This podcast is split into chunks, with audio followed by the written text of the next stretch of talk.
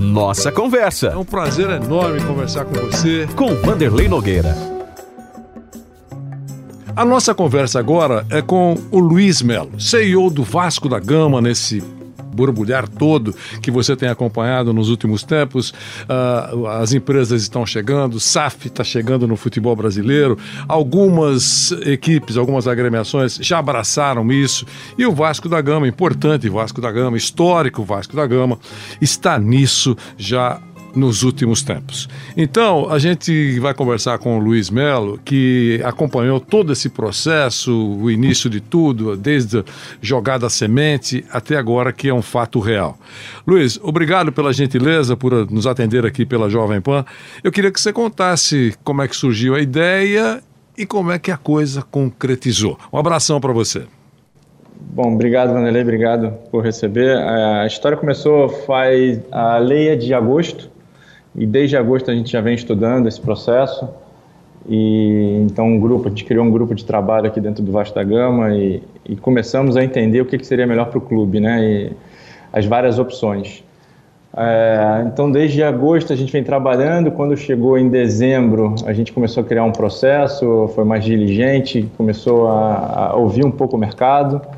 E aí, em janeiro, quando a gente teve o primeiro grande negócio, acho que foi até o do Cruzeiro, que realmente foi uma bomba que caiu na frente de todo mundo, a gente já vinha conversando com o mercado, mas as coisas esquentaram.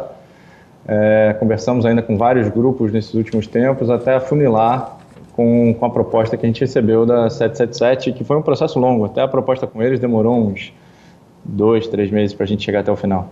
Então, é um processo que a gente já vem maturando há bastante tempo dentro do clube para entender o, o que, que seria o melhor até a gente realmente entregar. Entendi. E para que a gente conheça um pouco mais, uh, e são, eu até levantei algumas perguntas aqui uh, no hum. nosso chat.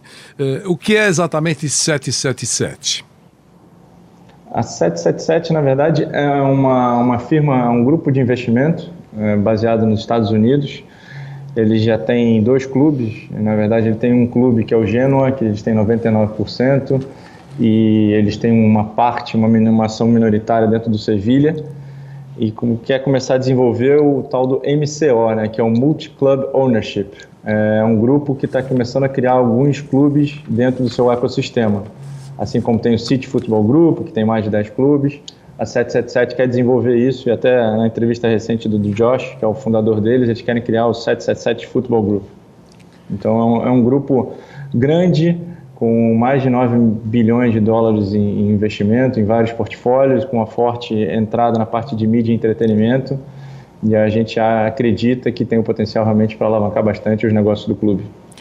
E no dia que você escreveu o seu livro, né, você vai ter que contar lá alguma coisa assim, por exemplo, o que, que mais atraiu? Existem vários pontos, imagino, mas o que, na sua visão, mais atraiu o, esse grupo para chegar ao Vasco da Gama? Por que o Vasco? É, o livro tem, tem bastante história de bastidores, vai ser engraçado, mas é mais para frente. Na, na questão do, da parte deles, acho que seria melhor até falar com eles, mas até a própria entrevista do Josh, a gente conversou bastante com ele. Uma das coisas que o Vasco se destacou, como é, por que, que o Vasco é diferente dos outros clubes e sentado nessa cadeira quase um ano, há mais de um ano na verdade, realmente o Vasco é diferente. E, e, ele, e ele citou muito a questão da, do, do, social, né, do, do, impacto social desde a resposta histórica de 1924 a todas as causas que o Vasco vem, vem colocando né, na mesa, Barbosa, racismo, é, o LGBTQIA+, que a gente fez no ano passado. Então, é um ponto que, que para eles foi muito sensível, foi, foi muito importante, é, além de, de, toda a abrangência nacional que o clube tem. Né? É um dos top 5 do Brasil, com um grande potencial de upside, e eles acreditam realmente que o Vasco, que simplesmente uma boa, um bom começo, o Vasco pode alavancar é, em pouco tempo. Então, as nossas conversas com ele foram muito nesse sentido, do quanto é, se a gente tiver um pouco de gestão, é, potencial de alavancar internacional, a gente tem certeza que em pouco tempo o Vasco volta a ser a potência internacional que ele sempre foi. A rica história, uh, Luiz, teve peso então? Teve, teve bastante peso. É, e é algo que eles querem, eles querem manter. Então, por exemplo, o Vasco hoje é o único clube do Brasil que tem uma escola. É uma escola dentro de São Januário. A gente, você tem vários jogadores, o Felipe Coutinho, o Thales Magno, todos eles saem formados, independente de serem atletas ou não. Você tem dois casos de atletas que se formaram, mas se você é, falar com eles em entrevistas, eles são sempre gratos ao que aconteceu no colégio. Então, para eles isso é muito importante. Então, quando eles viram isso, começou a juntar essa dinâmica é, que é muito importante. Além disso, a questão do, do, do, torcedor vascaíno, ele tem um senso de pertencimento único. Quando a gente coloca os números para eles de mídia social, de, de, engajamento em todas essas redes sociais, eles ficam impressionados. A, a torcida do Vasco realmente é, é uma é incrível em vários aspectos e, e isso para eles foi muito fez o diferencial, né? Então a gente está falando aí de dois grandes é, drivers de, de, de decisão para eles, tanto essa parte social quanto realmente o potencial da torcida e depois fazendo um time forte eles sabem que, que uma coisa vem vem vem seguida da outra, né? A gente tá, acaba criando uma uma sinergia perfeita. Quando você citou o Cruzeiro, eu lembrei que quando foi citado o Cruzeiro naquele momento, olha, o número foi 400 milhões. É, muita gente entendia, especialmente parte da torcida do Cruzeiro que, poxa, em cima da mesa já estão 400 milhões. Aí depois a coisa começou a ser explicada, né? É, olha, são 400 milhões em 10 anos, né? É, entendo, e vai começar uma gestão que vai fazer conta, né? Receita, despesa, essa coisa toda. É uma empresa que vai cuidar a partir de agora. No caso do Vasco, é, se fala em 700 milhões, né? Que dependendo do investimento no estádio pode até passar de, de um bilhão bilhão, mas vamos ficar nesse número de 700. É a mesma maneira distribuídos ao longo de quantos anos, ou não? É, então, na verdade, já saíram algumas coisas. É, 700 milhões. Algumas premissas. Primeiro, a gente entendeu que o Vasco deveria ter de diferente do que foi proposto tanto no Cruzeiro quanto no, quanto no Botafogo, né, que são os dois negócios mais recentes que a gente teve no Brasil. Primeiro, é que a gente entendia que não seria é, justificado ter 90%, né? O, o, investidor ficar com 90% e o clube ficar com 10%. A gente entendia que devido à grandeza do Vasco, da, da torcida e tudo, a gente, a gente queria ficar com uma fatia maior né, desse valor. Então a gente conseguiu fazer é, um negócio onde são 70% por 700 milhões. Então, isso por si só já chega a um negócio de um bi, porque a gente está falando que os outros 300 milhões né, são referência aos 30% que hoje ficam no Vasco. É, isso é um ponto interessante que a gente achou. É, a gente tentou dividir esse, esse aporte nos próximos três anos. Então, é, é isso que está acontecendo. É, o Vasco está já se preparando para receber esses aportes ao longo desse tempo, para que realmente você consiga melhorar todos os é, os processos internos do clube e chegando realmente ao, ao time de futebol, né? Dizendo mais uma vez, você está dizendo que esse essa, esse, esse pacote financeiro uh, será entregue em três anos, é isso? Sim, é isso.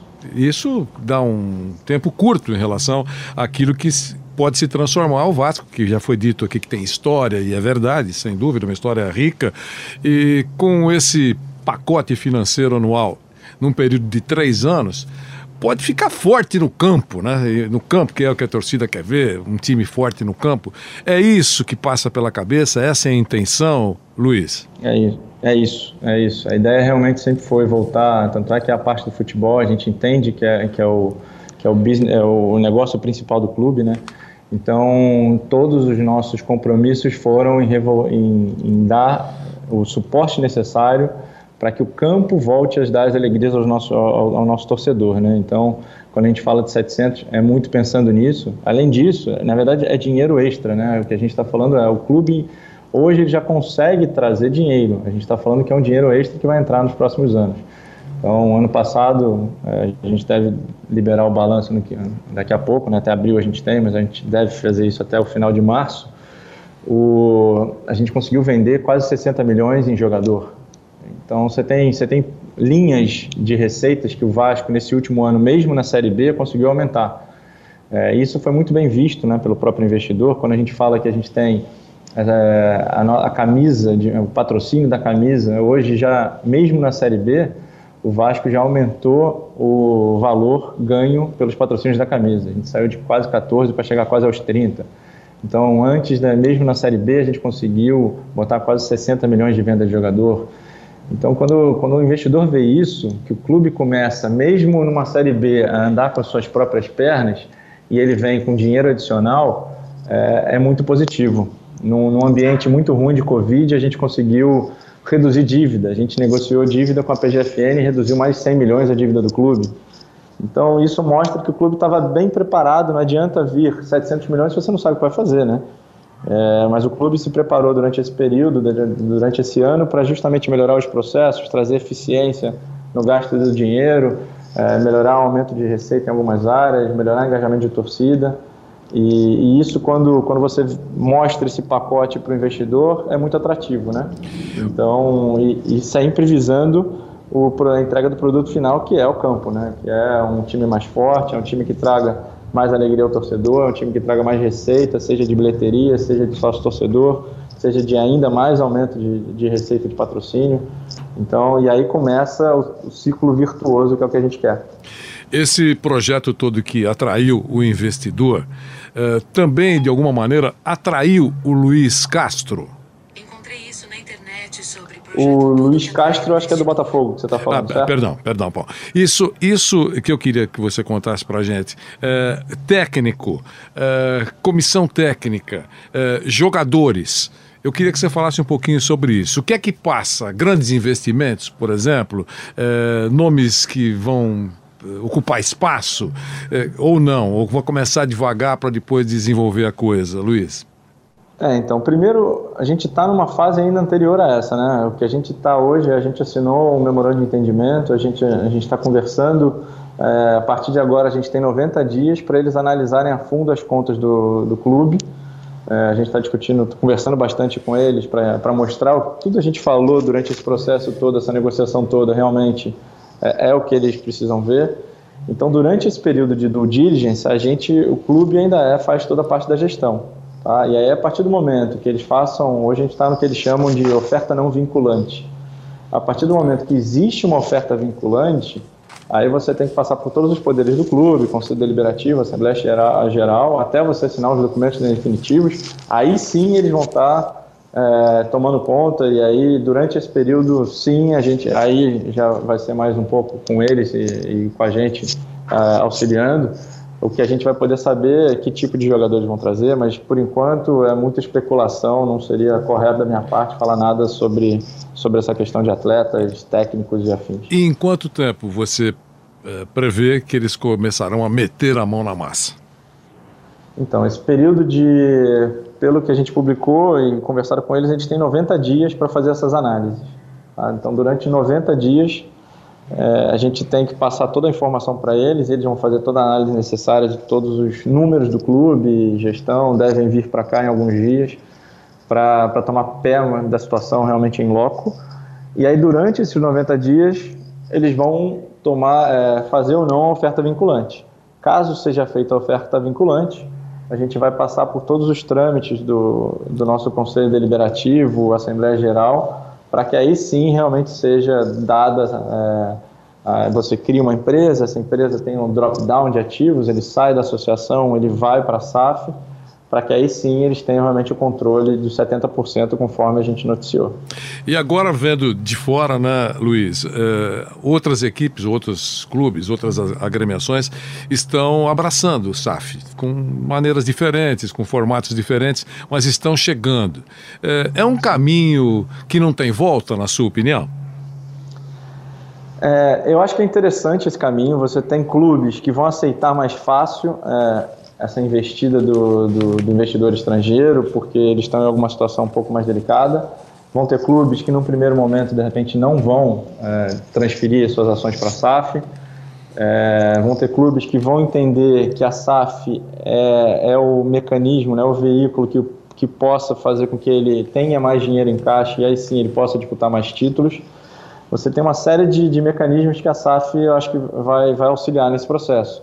Então, Vão ter clubes de todas as formas, eu acho que ela vem para agregar, são normalmente investidores com, com, com dinheiro para esperar. Então, você está falando de projetos que podem demorar de 5, 10 anos, dependendo do tipo de investidor. É, é, um, é um veículo muito utilizado lá fora. Se você olhar as grandes ligas hoje, a gente está falando da Liga Espanhola, É, com exceção de quatro, a maioria você tem SAD, é, você tem o SA, né, o corporativo. Em Portugal, todos têm.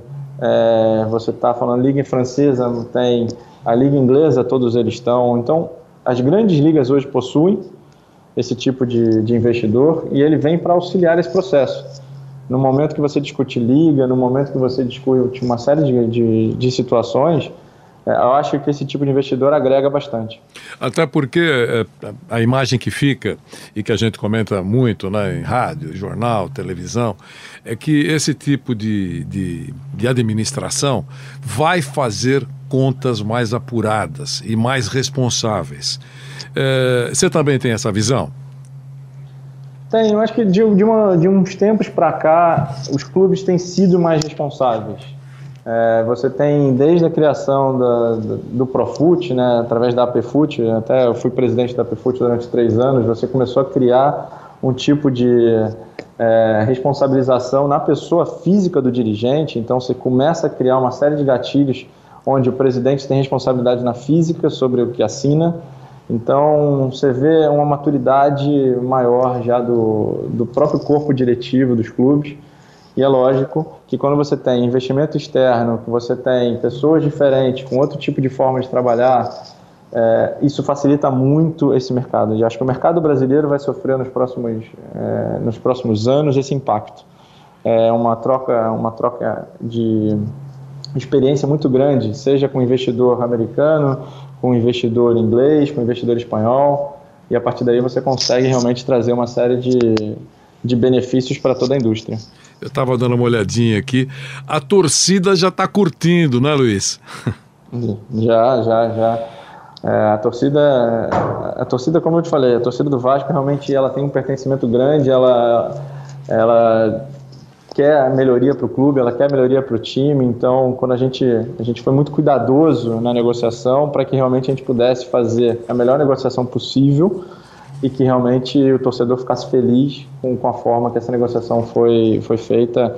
E que no fundo é a gente quer melhorar o time, a gente quer voltar a disputar títulos e a gente quer dar alegria para a torcida.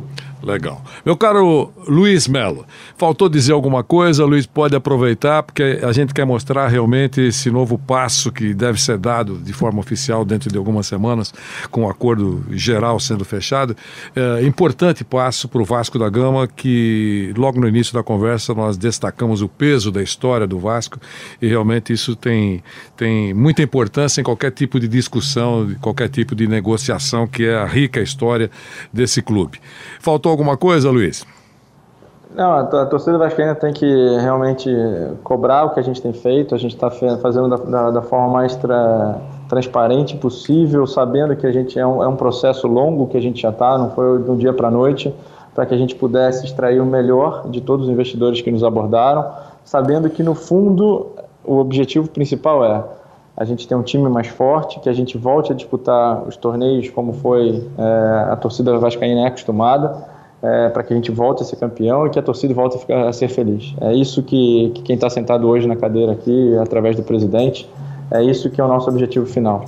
Tudo que a gente tem feito foi para que realmente a torcida volte a ser feliz. E é isso que a gente está trabalhando. Perfeito. Nós falamos com o Luiz Melo, que é CEO desse novo processo vivido pelo Vasco da Gama. Tomara que dentro de algumas semanas uh, ocorra a conclusão final de toda essa negociação, mas tudo aponta para sim. E o Vasco vai ser mais um clube que vai deixar o futebol brasileiro mais forte. A gente torce muito por isso, tem milhões de torcedores no país todo e contamos um pouco desse trabalho que o Luiz Melo acompanha desde a primeira sementinha no que diz respeito ao ao Vasco da Gama. Falamos com Luiz Melo, falamos do Vasco pela Jovem Pan. Nossa conversa. Mais uma vez agradeço a sua presença nessa nossa conversa com Vanderlei Nogueira.